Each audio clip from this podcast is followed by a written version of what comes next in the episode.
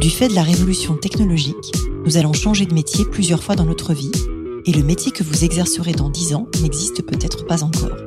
Je m'appelle Isabelle Rouen, je suis entrepreneur et fondatrice du cabinet de recrutement de dirigeants Colibri Talent. Tous les jours, j'accompagne des femmes, des hommes et des entreprises qui se transforment et qui transforment leur métier. Avec ce podcast Les métiers du futur, je vous propose de rencontrer des dirigeants, des entrepreneurs, des chercheurs, bref, des personnes inspirantes qui vont partager avec vous leur parcours et leur vision du futur de leur métier. Bonjour à toutes et tous et bienvenue dans le podcast Les métiers du futur.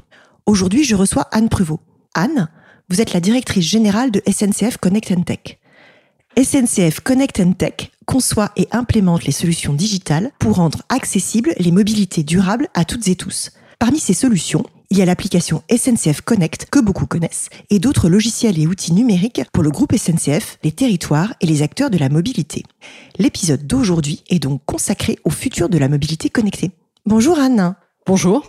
Alors bienvenue au micro du podcast, je suis ravie de vous recevoir. Et pour commencer, j'aimerais comprendre votre parcours personnel et ce qui vous a amené à diriger SNCF Connect Tech depuis maintenant presque trois ans? Eh bien écoutez, mon parcours personnel est un parcours qui a d'abord été marqué par le consulting. J'ai passé plus de 20 ans dans le secteur du conseil, chez Accenture, chez Oliver Wyman. Mais au sein de mes activités de consultante, j'ai toujours travaillé sur des sujets en lien avec le transport et le tourisme d'une part, et d'autre part, les nouvelles technologies, le e-commerce, la distribution le marketing, la relation client. J'ai même eu la chance, dans ce parcours de consultante, de participer à la création de voyagesncf.com, qui est en fait l'ancêtre d'une certaine manière de SNCF Connect. Et donc, c'est finalement assez naturellement que depuis trois ans, je suis arrivée à la tête de SNCF Connect Tech. Et alors justement, quel a été votre rapport d'étonnement en arrivant? Alors, rapport d'étonnement, je trouve l'expression assez chargée parce que ça donne l'impression qu'on a beaucoup de surprises. en fait, euh, je savais où je mettais les pieds. Un, j'ai eu la chance de contribuer à la création de cette entreprise et donc j'en connaissais l'essence et l'origine. D'autre part, j'avais gardé des liens avec le groupe SNCF assez fort puisque le groupe avait été mon client euh, longuement pendant toutes ces années de consultante. Et je savais où je mettais les pieds. Je savais quels étaient les talents, les expertises, les compétences, le positionnement marché qui est très important J'en connaissais aussi les gisements de valeur inexploités. Et donc, euh, finalement, je savais où je mettais les pieds. Donc, le rapport d'étonnement, c'est plutôt la conformité par rapport à ce à quoi je m'attendais. Alors, ce qui est intéressant, c'est que vous avez prononcé les mots talent, et expertise et compétences. Et le podcast s'appelle Les métiers du futur. Donc, justement, qu'est-ce qu'il y a de spécifique dans ces talents par rapport à tout ce qui est mobilité? Qu'est-ce que vous avez euh, rencontré ou mis en lumière ou mis en valeur Alors, en fait, on a une très, très grande diversité d'expertise et de talents, puisque finalement, pour être un acteur de l'innovation dans les mobilités durables, en fait, il faut être présent à la fois sur les métiers de la tech, mais aussi et surtout en proximité avec le client, donc les métiers de la relation client, les métiers de l'accompagnement client. Par exemple, quand vous êtes en mobilité, vous avez besoin d'être accompagné dans votre parcours, vous permettre d'accéder aux mobilités urbaines, l'information voyageur. Et puis, on a aussi des compétences strictement e-commerce parce que à un moment il faut vous donner envie d'acheter, vous permettre d'acheter facilement. Là, on est juste sur le métier de la distribution, mais on a un deuxième métier chez SNCF Connect Tech, d'où le nom SNCF Connect Tech. On a une deuxième activité qui est autour de la tech qui travaille effectivement pour SNCF Connect, donc la marque grand public que tout le monde connaît, mais qui travaille aussi pour le reste du groupe SNCF, les activités du groupe SNCF, les différents transporteurs, mais également le gestionnaire d'infrastructure, les gestionnaires des gares. Et nous réalisons pour eux des applications qui vont là aussi accompagner les clients, mais qui ne seront pas forcément utilisés par les clients. Ça va par exemple être l'application des contrôleurs dans un train. Quand vous croisez un contrôleur, l'outil qu'il a en main a été développé par des équipes au sein de SNCF Connect Tech. De la même manière, on accompagne les conducteurs dans la préparation de leur parcours et la réalisation éventuellement d'économies d'énergie dans ce parcours. Alors c'est intéressant justement parce qu'on abordait deux choses. On abordait le e-commerce et les économies d'énergie et on aborde ce qui est grand public et ce qui est peut-être moins visible. Alors du coup, pour attaquer sur le grand public et sur le e-commerce, qu'est-ce que vous, vous avez vu en termes de métier comme changement sur le e-commerce? En plus, l'application, elle a changé il y a un an et demi, deux ans, je sais plus exactement. Un an et demi. J'étais pas loin. et du coup, qu'est-ce que vous, vous avez vu comme influence et comme changement dans le e-commerce? Alors j'en vois plusieurs. La digitalisation des usages s'est encore accrue. D'une certaine manière, on peut remercier la pandémie pour ça. On a vu arriver des clients, des utilisateurs qu'on n'avait pas par le passé. Si je prends strictement notre activité, On a en trois ans fait croître la digitalisation des usages de TER, donc les trains régionaux, de plus de 30 points. C'est juste énorme. énorme énorme.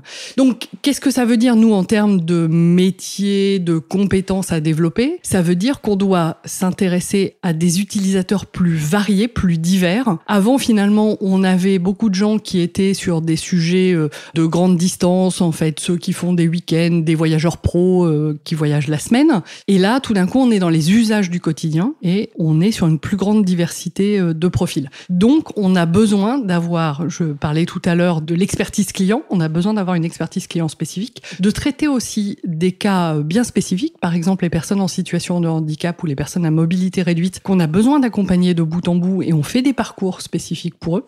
Si on a un accroissement des usages comme ça, on fait aussi beaucoup de volume. Donc dans nos équipes tech, on a besoin d'être capable de travailler sur des volumes importants. Bref, c'est un sujet clé.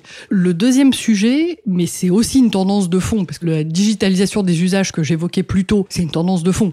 Autre tendance de fond, l'évolution des usages des clients. C'est de plus en plus, là aussi, divers. Alors cette diversité, elle est stimulée par euh, les nouvelles technologies. Vous pouvez penser euh, intelligence artificielle générative, par exemple. C'est stimulé par la manière dont d'autres acteurs peuvent utiliser euh, les technos ou les applications digitales. Et puis, c'est stimulé par les clients eux-mêmes qui ont des besoins différents. Donc là aussi, chez nous, ça veut dire beaucoup de compétences et d'expertise à développer autour de la relation client, mais surtout, cette fois-ci, de l'analyse des données, l'analyse des parcours. Ce qui veut dire que vous avez des data scientists et des gens spécialisés dans tout ce qui est expérience utilisateur, l'UX et ainsi de suite pour faire évoluer l'application. Exactement, exactement. Et la troisième tendance, pour revenir sur vos sujets d'enjeux du e-commerce, c'est des nouvelles préoccupations à la fois de nos collaborateurs, mais aussi de nos clients, autour de l'écologie, la responsabilité, la responsabilité sociale des entreprises.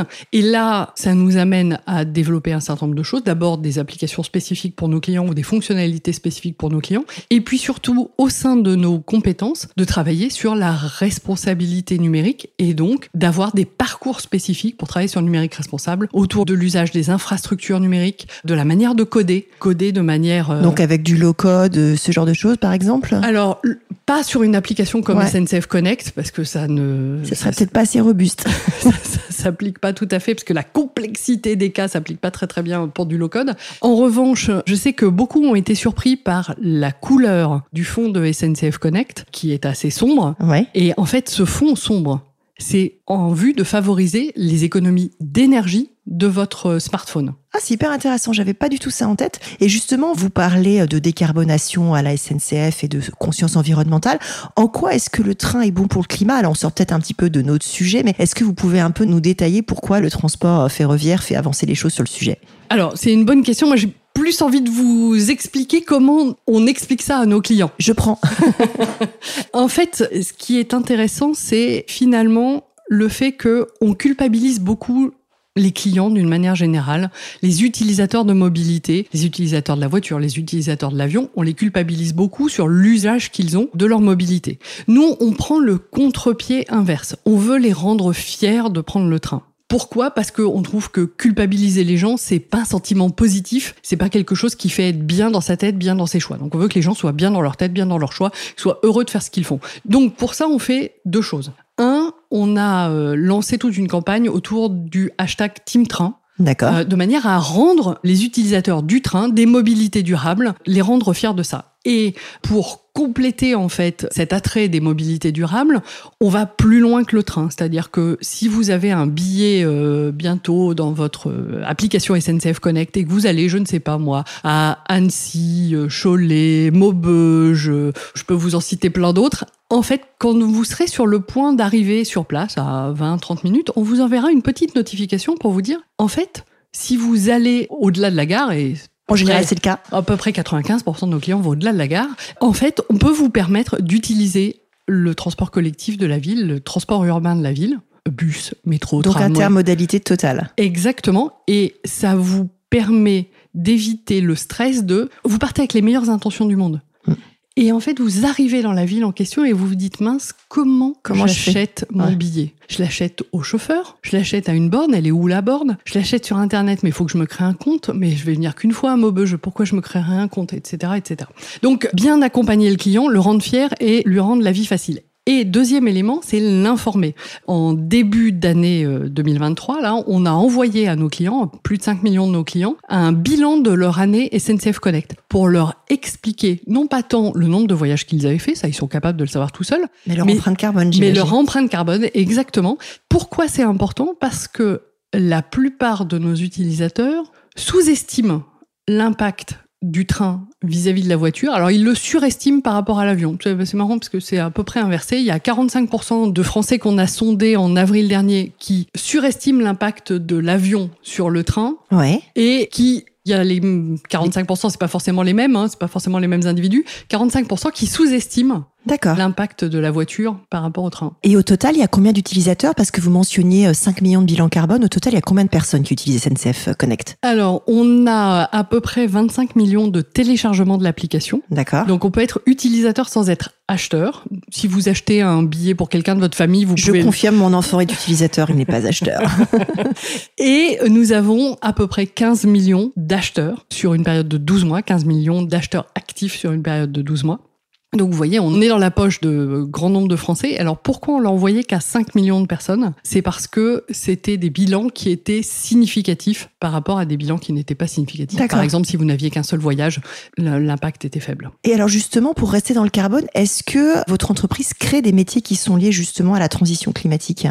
Alors, tous nos métiers au sein de SNCF Connect Tech, notre raison d'être, c'est quand même innover pour rendre les mobilités durables accessibles à tous. Tous nos métiers sont tournés autour de la durabilité, de la responsabilité environnementale, de la responsabilité sociale également, de l'importance que l'on accorde à l'ensemble des parcours clients, dont les personnes en situation de handicap, mais pas que. Et puis surtout, comme je vous le disais un peu plus tôt, on a un certain nombre de métiers qui sont autour du numérique responsable. Et dans ce numérique responsable, c'est avant tout les manières d'économiser le CO2 généré par l'usage des outils numériques. D'accord. Mais ça a un impact typiquement sur le cloud que vous choisissez, sur la façon d'héberger Juste pour donner des détails à nos auditrices et auditeurs. Tout à fait. Donc effectivement, vous avez raison, nous sommes sur le cloud et c'est dans l'usage que l'on fait du cloud, puisque le cloud apporte déjà en lui-même, ça nous évite de dimensionner sur la pointe d'activité, parce que tout à l'heure je parlais des très gros volumes que nous avons, la preuve les 15 millions de clients actifs, la preuve les 25 millions de téléchargements, les volumes que nous sommes capables d'avoir ponctuellement, par exemple à l'ouverture des ventes des vacances de neige ou à l'ouverture des ventes des vacances de Noël. Autrefois, quand on n'était pas sur le cloud, on dimensionnait par rapport à cette pointe. C'est pas très utile, on avait des serveurs qui dormaient une partie de l'année. Donc là, avec le cloud, ça nous permet déjà de dimensionner en fonction de l'usage réel au fur et à mesure. Ça, c'est le premier point. Mais surtout, on a la faculté de travailler sur une optimisation de ces usages et donc de réduire encore plus notre empreinte dans les data centers de notre clouder. C'est hyper intéressant. Et alors, est-ce que SNCF Connect and Tech recrute en 2024 Et si oui, sur quel métier? Voilà. Alors, effectivement, déjà, nous recrutons en 2023. Vous êtes combien déjà? On est un peu plus de 1000 D'accord. collaborateurs euh, SNCF Connect and Tech. Donc, on a annoncé un plan de recrutement d'environ 300 personnes en 2023. Quel type de profil? Des développeurs et développeuses, j'imagine? Alors, beaucoup de développeurs et de développeuses. C'est un grand classique au micro de ce podcast de réponse à cette question. Il manque des devs. Parce qu'effectivement, quand on est dans le e-commerce, quand on est dans la technologie, si on n'a pas de développeurs et de développeuses, c'est difficile de progresser. Mais euh, vous l'avez entendu, on consacre beaucoup d'énergie à l'accompagnement de nos clients. Euh, à la fois dans la conception des parcours, mais aussi dans l'accompagnement en relation client, en accompagnement d'informations voyageurs, en sollicitation globalement de nos clients. Donc euh, là aussi, pas mal de recrutement de ce côté-là. Et puis divers recrutements autour euh, du commerce euh, et d'autres sujets comme ça. Ça, c'était en 2023. En 2024, on va poursuivre cet investissement et on devra avoir un plan de recrutement à peu près équivalent. Et alors, quelles sont selon vous les compétences pour devenir un bon développeur une bonne développeuse? Alors, les compétences, euh, d'abord, il y a les basiques. Hein. Il faut maîtriser euh, les environnements technologiques dans lesquels on travaille. Donc, euh, nous, on est dans des environnements cloud. On a développement Flutter pour tout ce qui est interface de l'application. Beaucoup d'autres compétences que l'on peut rechercher. Donc, des compétences techniques, ça c'est très important. Une bonne compréhension du secteur dans lequel on intervient parce que, en fait, même quand on est développeur et que on travaille sur des lignes de code, on ne le fait pas de manière désincarnée, on le fait au service de nos clients, de nos utilisateurs, donc c'est très important de comprendre ça. Et j'ajouterai une compétence euh, supplémentaire qui est vraiment la curiosité, au-delà même de notre secteur d'activité, la curiosité pour les avancées technologiques, le monde qui nous entoure, bref, avoir les yeux ouverts et évidemment un certain nombre de soft skills pour accompagner leurs parties prenantes. Alors, c'est du miel à mes oreilles et on a consacré pas mal d'épisodes de soft skills au micro de ce podcast, donc c'est intéressant que ça revienne dans votre bouche. Et aujourd'hui, quel conseil vous donneriez à un jeune ou à une jeune qui prépare son arrivée sur le marché du travail? Le faire avec enthousiasme, regarder le marché, ne pas se fermer de porte. D'accord. En fait, je prenais beaucoup de temps pour y réfléchir parce qu'il y avait des termes anglo-saxons qui me venaient à l'esprit. Mais en fait, aujourd'hui, on a des talents qui arrivent sur le marché qui finalement vont se retrouver dans des entreprises où il y a plus de télétravail, qui du coup vont s'embarquer dans ce télétravail. Et en fait, on a besoin de s'ouvrir au monde. Donc, il ne faut se fermer aucune opportunité, aucune opportunité de réseau, aucune opportunité de partage avec ses collègues, aucune opportunité de partage avec d'autres entreprises. C'est pour ça que je disais, je réfléchissais à la manière de vous le formuler, mais c'est vraiment les yeux ouverts et euh, accepter les opportunités. Et les oreilles aux aguets. et quel conseil vous donneriez à quelqu'un qui envisage de se reconvertir? Jamais négliger le numérique. c'est la colonne vertébrale des entreprises aujourd'hui. Ça, c'est clair. Alors, j'aime bien terminer par des questions un peu plus personnelles. Et la première, je voulais savoir, est-ce que vous pouvez me décrire votre journée type, s'il y en a une? Oui et non. Il y a ma journée type est occupée à beaucoup d'échanges avec les collaborateurs sur les sujets clés du moment. Donc beaucoup de réunions, beaucoup d'échanges, beaucoup de partages. C'est ça la clé pour moi de mes journées. Qu'est-ce qui vous fait lever le matin? Et bien justement, le prochain défi, et le prochain défi, c'est toujours d'aller à la rencontre des clients, d'aller à la rencontre de leurs besoins, des besoins qui sont parfois non exprimés, mais qui sont réels et qu'il faut qu'on comble. Qu'est-ce qui vous tient éveillé la nuit? Des problématiques euh, liées à notre activité qui sont à la fois ne pas louper le prochain tournant parce qu'il se passe toujours quelque chose dans notre secteur d'activité et le deuxième sujet c'est tout ce qui va avoir trait à la cybersécurité. Ouais, d'accord. On a fait pas mal d'épisodes sur la cyber ici et j'imagine effectivement que quand on est sur quelque chose d'aussi sensible et d'aussi massif, les risques d'attaque sont énormes. Et aussi visibles, oui, tout à fait. Exactement. De quel succès êtes-vous le plus fier? Ah, toujours le prochain.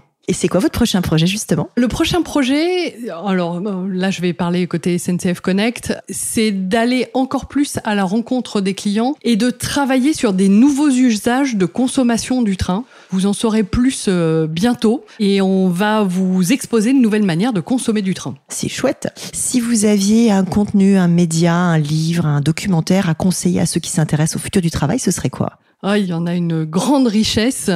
Non, je pense qu'il faut.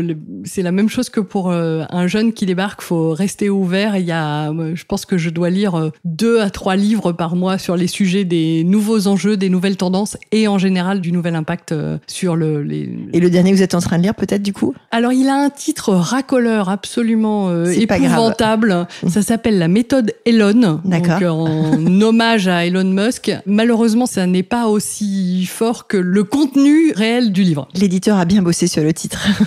ça. si nos auditrices et auditeurs veulent vous contacter, qu'est-ce qu'il y a de plus utile euh, LinkedIn. LinkedIn, impeccable. Merci beaucoup Anne, à bientôt. Merci. Merci d'avoir écouté cet épisode des métiers du futur jusqu'au bout. Si vous avez aimé cette discussion, je vous encourage à noter le podcast sur vos différentes plateformes d'écoute et à le commenter, en particulier sur Apple Podcast. Cela nous aide grandement à progresser en termes d'audience. N'hésitez pas à me faire part de vos commentaires ou à me suggérer de nouveaux invités en me contactant par mail ou via LinkedIn. Prenez soin de vous et à très bientôt.